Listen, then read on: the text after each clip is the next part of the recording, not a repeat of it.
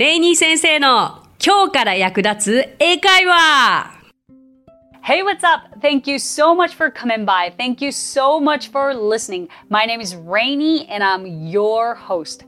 皆さん、こんにちは。今日もレイニー先生の今日から役立つ英会話をお聞きくださってありがとうございます。英会話スクール English Partners 代表のレイニーです。さあ、今日で98回目のエピソードとなります。もうすぐ100回ですね。さあ、そんな今日のテーマは恋愛英会話。です。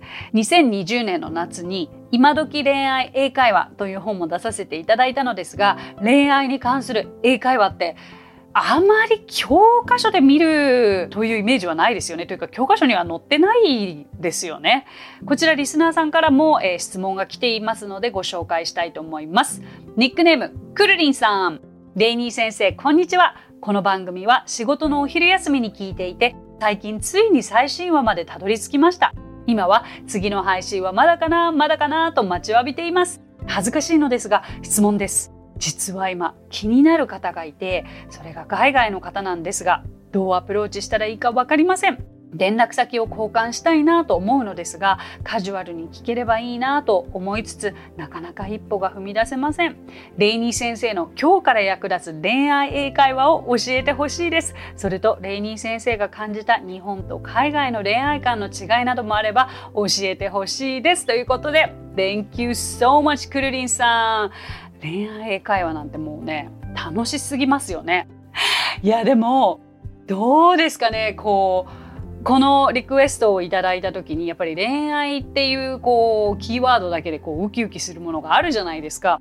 でもふっと考えてみたら私今夫ともう付き合いもすごく長くて二十歳から付き合っていてそれで結婚したのでもうなんか20年近く一緒にいるからあれ私過去の恋愛どんなんだったっけ？みたいな状況なんですよ。ただ過去にはあの外国の方とお付き合いした経験もありますしだから申し訳ないんですがなんか私のそんな20年前の経験でいいのかな？くるりんさん。あとはまあ周りを見てとかアメリカで経験していたこう例えばルミネートがこう何か関係がスタートする時にどう思ったかとかなんかちょっとそういうエピソードも交えながらお伝えできたら楽しいのかなと思ったのですがいいですね海外の方気になる方が海外の方まずメリットというのは語学力が上がる可能性があるということではないでしょうか。過去にポッドキャストが始まった当初かななんか恋人が外国人なら英語力は上がるのかということについて話した記憶があるのですが、まあ、これは上がるでしょうね。あのなぜなら普通の会話というよりもこう日常生活に密着した例えば同棲をしているカップルであるならばあちょっと今日帰りにお醤油買ってきてくれるとかトイレットペーパー切れたとかこういう会話ってなかなかあの学校のクラスメートとする話ではなくうん本当に生活に密着したまるで家族と話すような会話を英語ですることができる。そういうことから英語力は絶対に上がると思います。ただ面白いことに相手も日本語を学びたいというケースもあるわけですよね。そうするとなぜか自分だけが日本語を教えて終わるなんてこともあったらちょっともったいないんですけど、まあ、anyways、um, まず連絡先を交換したい。素敵ですね。じゃあまず答えを言う前に私の恥ずかしいエピソードからお伝えしましょう。私もありました。16歳初めて行ったスコットランドのサマースクールでドイツ人にちょっと気になる男の子がいました。彼の連絡先聞きたいな E メールアドレス聞きたいなと思って。教えてと言いたかったから教えるイコールも teach しか考えられませんでした。Can you teach me your email address? Can you teach me your email address? だってこれ直訳したらあなたの E メールアドレス教えてくれる？でしょ？何にも間違えてるはずがない。もう自信満々に言いました。そしたら向こうが第一声 teach? って書いてきました。あこれ絶対私間違ってるんだ。だけど teach に変わる単語が全く思い浮かばなくて。で後から女子寮に戻った時に友達に聞いたら「Oh, you should use tell」tell と習いましたね。これ過去にもどこかでお話ししてますよね。あの間違えたら恥ずかしいエピソードみたいな話でしたけれども。だから正しくは Can you tell me your email address が正しかったんです。このね teach と tell の違いそれ以来私は忘れなかったですね。tell は伝える情報を伝えるという意味があるので日本でいうその教えるというのはこの teach は何か勉強を教えるという時に使われるということを知ったので絶対 teach は使っちゃダメですよくるりんさん。うーん今で言うと LINE なのかな交換って。私の大学生の時って Facebook を交換することが連絡先交換みたいな感じだったんですよ。面白くないですか？うん。今は LINE なんでしょうか？今の若者たち。だったら交換。そうですね、um, exchange という言葉。交換で exchange という言葉を使って、uh, let's exchange our line ID はどうでしょう？ストレートすぎるかな？やっぱりそこまでの流れ考えてあげなきゃですよねクリンさん。ごめんなさいね。どうしましょう？えー、っとどういうお二人が仲なのかが分からなくてほとんど話したことがない方に対して「Let's exchange line ID」はちょっと唐突すぎるからもうちょっとシチュエーション知りたいな例えばカフェで働いている店員の方なのかまあいずれにしても連絡先を交換するというフレーズは「Let's exchange our line ID」もしくは「Could we? Could we? Can we?」exchange our line? とかでもいいんじゃないかな。あのなんか LINE の英語での使い方私正直あんまり分かってないんですよ。意味わかります？例えば日本では LINE するっていうけれど英語で LINE っていうのか LINEID というのかちょっとそこまでは分からないけれど、まあ、LINE というキーワードを出せばそのものが何かというのはおそらく相手の方も分かるから大丈夫だと思います。こういうなかなか新しい言葉に関してはつどつど使われ方変わってくるかもしれないので。あでも最近聞いたわ。あれだ。みんなインスタを交換するらしいですね。いやそうなんですね。ってことはあなたのインスタフォローしたよとか言いたければ I just followed your Instagram そうすると、まあ、察する人も、ああ、OK、OK、何？あなたのアカウント何？とか聞かれて、ああ、OK、I'll just follow you back。フォローするからねと言ってくれたりもするか Could I have your Instagram account, Instagram ID? とか May I ask your Instagram ID? ミーさんアカウント教えてくれない？みたいなことを聞いて目の前でフォローして相手にもフォローしてもらうというような作戦もありかもしれないですね。お役に立ってますかグリーンさん？はい。まあ、私がちょっと今このいただいた情報から言えることはこんなもんかな？さあさあえーと、あとは例えばその、まあ、恋愛に今回ちょっと特化した形でいくつかフレーズをご紹介していきたいと思うのですが誘いたい時あるじゃないですか。私どちらかというとこう待ってるよりは自分から行動を起こしちゃうと思うので気に入った相手がいたら自分から誘っちゃうと思うんですよね。ご飯でも行かないみたいな。まあその時に一番シンプルなのは Would you like to go for dinner sometime? Would you like to go for dinner sometime? と言えばいいかと思います。えー、would you を使うことによって、まあ、丁寧でもあるけれど、まあ、かしこまりすぎもせず、なんかすごくスマートなイメージかなと思います。どうでしょう ?Repeat after me. Would you like to go for dinner sometime? はい。ちょっとどっかでご飯行かない？近々行かない？みたいないいですねこのフレーズ。ちょっと使いたいと思っている方ぜひ使ってみてください。あとは まあ既読スルーって実は英語にあるの知ってました？日本語で言う LINE の既読スルーですけど、まあ、既読スルーでさえも最近できた日本語だとは思いますけれどもこれをじゃああのもし外国人の同性の友達がいたとしてねちょっと好きな人既読スルーしてきてんだけどみたいなことを言いたければ彼は既読スルーをしたって He left me on red という言い方があります。leave me on red. Leave 誰々 on red. He left me on red. Red はこれ R-E-A-D read の過去形ですね。はい。こんな英語もあったりするので頭の片隅に入れてみてください。既読するしないで。とか言って相手に送ってけば Don't leave me on red. とかけたりもするのではないでしょうか。はい。もしあなたがご飯に誘われたとしたらでもこれってどうなんでしょう？こう対面で言われている設定なのか今はもう皆さん LINE だったりとかインスタの DM とかでのやり取りなんでしょうかね？だとすると結構英語をこういう時に使える機会も多いかもしれませんしまあ、例えばさっきの Would you like to go for dinner sometime? というふうに来たとしたらあじゃあいつ行きますか？いつお時間ありますか？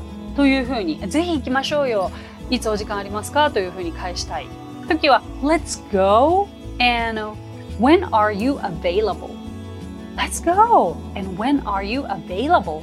そう、いつお時間ありますか？いつ暇ですか？この暇っていう言い方、一瞬止まっちゃいますよね。なんて言えばいいんだろう。そう、今お伝えしたように、available という単語がとても便利です。When are you available? いつ時間があるの？いつ暇なの？という意味になります。でも、ここまで聞いているだけでも、これわざと恋愛に結びつけようとしてますが別にこれお友達同士にも家族にも使える特に恋愛に特化している言葉ではないんですけどね。ただもちろんその気になる相手にも使えます。はいじゃあ今度まああなたがもしディナーに誘われたとします。だけど別にちょっとその方とは行きたくないな。という時だってあるかもしれない。なんかやんわり断るとかあの失礼じゃなく断りたい時だってあるかもしれないじゃないですか。だからまあすごく忙しいので落ち着いたら連絡します。というまあ無難な返しをしたければ誘ってもらえたことに対して嬉しいです。ただ今すごく忙しいので落ち着いたら連絡しますは I'm happy but I'm too busy so I'll get back to you. わかります？また連絡します。折り返しますは I'll get back to you という表現があって私めちゃくちゃよく使ってます。I'll get back to you. ですか？I'm happy. 嬉しいです。だけどすごく忙しい。But I'm too busy. ね。So I'll get back to you. なんとなくわかる。聞いたことのある単語の組み合わせではないでしょうか？その他例えば皆さんこれはよく男性がナンパして女性が答える言い方なんですけれどもまあこれは日本も同じかなあのどこかでお会いしましたっけ？みたいな そんなフレーズ実は英語にもあって Have we met somewhere?、Uh, we had met before. Have we met before? みたいなことを例えば聞かれたとします。Have we met before? 以前お会いしましたっけ？で、いや、無理でしょ、ありえないでしょ、みたいな、もうそっけない感じで答えたければ、こういう言い方があります。In your dreams. 直訳すると夢の中でじゃないの？っていう言い方なんですけどこれ本当によくあるんですよ。まあ別に夢の中でねっていうのでも私は全然訳し方としてはいいと思うんですけれどもあのこれ調べてみると、まあ、夢の中でねというよりかはありえないでしょう。無理でしょう。というふうに訳しているところが多いんですがまあなんか私の肌感覚的にはいやいやそうね夢の中であったわねぐらいな返しかな。In your dreams. そしてそしてあとはですねあの何か誰か気になっている人いるの？というふうに友達にも聞けるし例えば自分が気になっている人にもそれってさらっと聞きたい一言かもしれないじゃないですか。その時に使うフレーズ面白いですよ。こう言います。Are you seeing anyone? 見るってこと。Are you seeing anyone? うん、これを直訳するとあなたは誰かを見てますか？ということになるんですが Are you seeing anyone? というフレーズで誰か気になってる人はいるの？渦中の人はいるの？というニュアンスなんです。が私これやっぱり最初言われて分からなかったから Are you seeing anyone? って言われた時に本当にあなた You ぐらいな感じで言っちゃったと思うんですけれどもこれは一つ自身でも言えるようにしたらいいと思うし言われた時にいればいるで Yes! でもいいしいなければ No, no, actually no、not right now とか。いうふうに答えられたらいいかなと思うんですね。あとですね、あのクルリンさんのリクエストでレイニー先生が感じた日本と海外の恋愛観の違いなどもあれば教えてほしいですということなちょっとこれ踏み切った内容になっちゃって大丈夫なのかなあの本当に結論から言うと人によるだと思います。さっきスタッフの方とお話ししてた時にその海外の方って付き合いましょうとかって告白はあるんですかっていうふうに聞かれたんですが人によるんだと思うんだけれど多くの私の知っている周りのアメリカ人たちは何気ない形で付き合いが始まりまるで恋人同士の付き合いが始まりなんか別れもいい加減な感じで終わってったっていう何それみたいな。私日本人としてまあ私がなのかなはっきりさせたいので区切りもつけたいからやっぱり付き合うなら付き合うだし付き合わないなら付き合わないだしなんかなあなあな関係って私はすごく好きじゃなかったんですけど一応でも告白するっていう、えー、告白する時の付き合ってくださいというフレーズはあるんですよそれが Will you go out with me? Go out with 誰々で誰々と付き合うということになりますただ気をつけなきゃいけないのは Go out って普通に出かける Go out with 誰々誰々と出かけるという意味にもなるのですごいそれはその文の前後のニュアンス次第かなというところになります。例えば僕と付き合ってくれる私と付き合ってくれるだったら Will you go out with me? もしくは Will you be my boyfriend? Will you be my girlfriend? というふうにもなりますね。はい。一応言葉はあるけど私の周りはちゃんとそういう告白があってから関係始まったっていうこと聞かなかったなうーんあ終わり方ちょっと特徴があって We need some space. We need some space っていう一言があるんですよ。これは距離を置こうっていう一言なんですね。距離を置いたら最後ですよ、皆さん。距離を置いてからまた復縁したカップル見たことない。別れって break up って言うんですよね。つまりその、あ、私彼と別れたんだ。I broke up with my boyfriend. I broke up with my boyfriend という言い方するんですけども。なんかだったら let's break up, we're over.、Um, we can't do this anymore. はっきり別れで言えばいいのにな。なんか距離を置くことによってそれでフェードアウトで終わってるっていう。周りの友達結構見てますね。でその間に距離を置いている間になんかもう次の恋愛っぽいこと始まったりしていてなんかすごいなって思ってました。はい。あと私アメリカにいた時にちょっとまあ私の恋愛観ではないなっていうものがあってたんですよその単語が open relationship というものなんですね。なんか we're open relationship って言われて、あ、オープンに付き合っていることを報告しているカップルなんだ、この人たちって最初思ってたんですよ。そうするとどうやらオープンリレーションシップって言っている割にはその男の子は他の女の子とイチャイチャしたりとか、うん、その女の子も他の人とイチャイチャしたりとかだけど次の日は何もなかったことのように元2人で元のカップル同士でいるえー、ただの浮気者の2人がって思ってたんですけどどうやらオープンリレーションシップというのは、まあ、日本語でこの名詞がないだけで英語でこのオープンリレーションシップというのは何かというと恋人同士がお互いに他の人と関係を持つことを認めている関係だそうですね。うん、でこれをまたオープンマリッジといって結婚しててもそういう関係をお互いが認めるというオープンマリッジもあるそうなんですよ。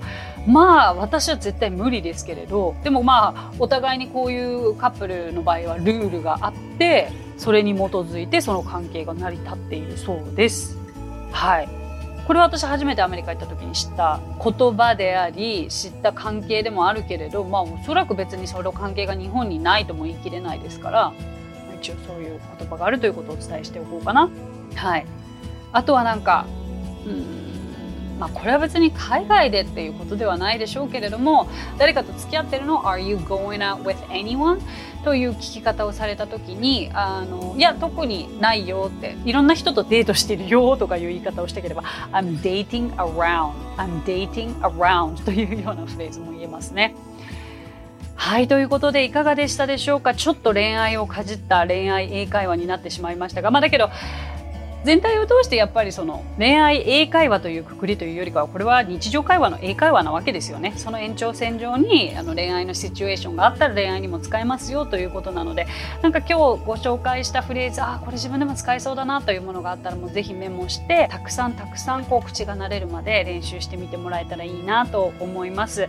それにしてもまあねあの気になる相手がいるっていうのはすごく楽しいことだと思いますのでくるりんさん、恋がこの気になる相手とどうなるか行方教えてくださいね。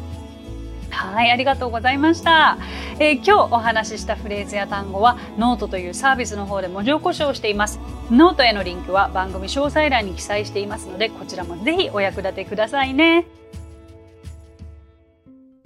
さて、今回も番組へのコメントもいただいているのでご紹介できればと思います。ニックネーム、松野みんみんさん。レイニー先生、こんにちは。いつも楽しく拝聴しています。第92回の Please だけじゃないお願いする時の英語のエピソードを聞いて、私も文を作ってみました。こんな感じでいかがかどうかを見ていただきたいです。レイニー先生 do me a favor. I want to speak English very well, so would you teach me English? Very, very good. お願いがあるんですけれども、英語を上手になりたいので、えー、英語を教えてもらえますか？ということで、Yes, of course, please come to English Partners! ぜひぜひ、あの、English Partners にお問い合わせください。そして体験レッスンも私が担当しますよ。あの、その時に、体験レッスンの時、あの、English Partners で検索していただいて体験レッスンを申し込まれた時にあの備考欄に松野みんみんですっていうふうに書いていただけると I will definitely be your teacher ナイストライやっぱりねご自身で頑張って作って組み立てた英語の文というのが一番身につきやすいんです。よく頑張りました。ありがとうございます。さて、この番組ではご感想やリクエストなどお待ちしています。番組詳細欄にあるリンクよりお気軽にご投稿ください。そして Apple Podcast ではレビューもできますので、こちらにもぜひレビューを書いてもらえると嬉しいです。それでは最後に今日のあれこれ English 今回は Bad News をお届けします。Bad News を直訳すると悪いニュースということですが実はこれ要注意人物というふうにも訳せる人に対しても言えるんですね。まあその他悪い知らせ悪いニュースももちろん言いますけれども情報状況人物などに使うことができます。つまり人物で使う場合は迷惑な人とか嫌な人トラブルメーカーのことを言ったりするんですよね。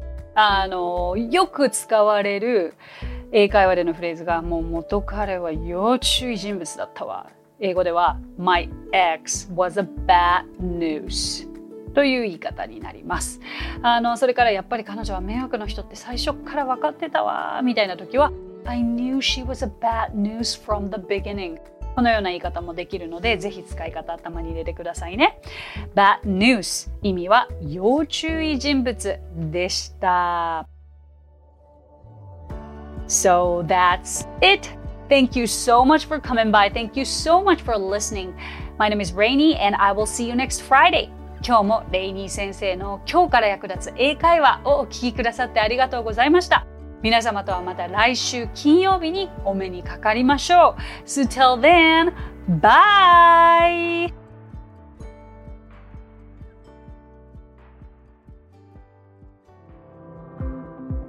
さあ、ここでレイニー先生の活動を紹介させてください。まずはレイニー先生が主催する英会話スクール English Partners では私たちと楽しく英語を身につけたいという方を大募集。マンツーマン、グループ、キッズ、すべてオンラインレッスンでもやっています。詳しくは English Partners で検索してみてくださいね。その他1分で見る英語辞書動画あれこれ English や毎週水曜日22時より YouTube ライブにて生英会話レッスンなども行っています。ぜひそちらの方もチェックしてみてください。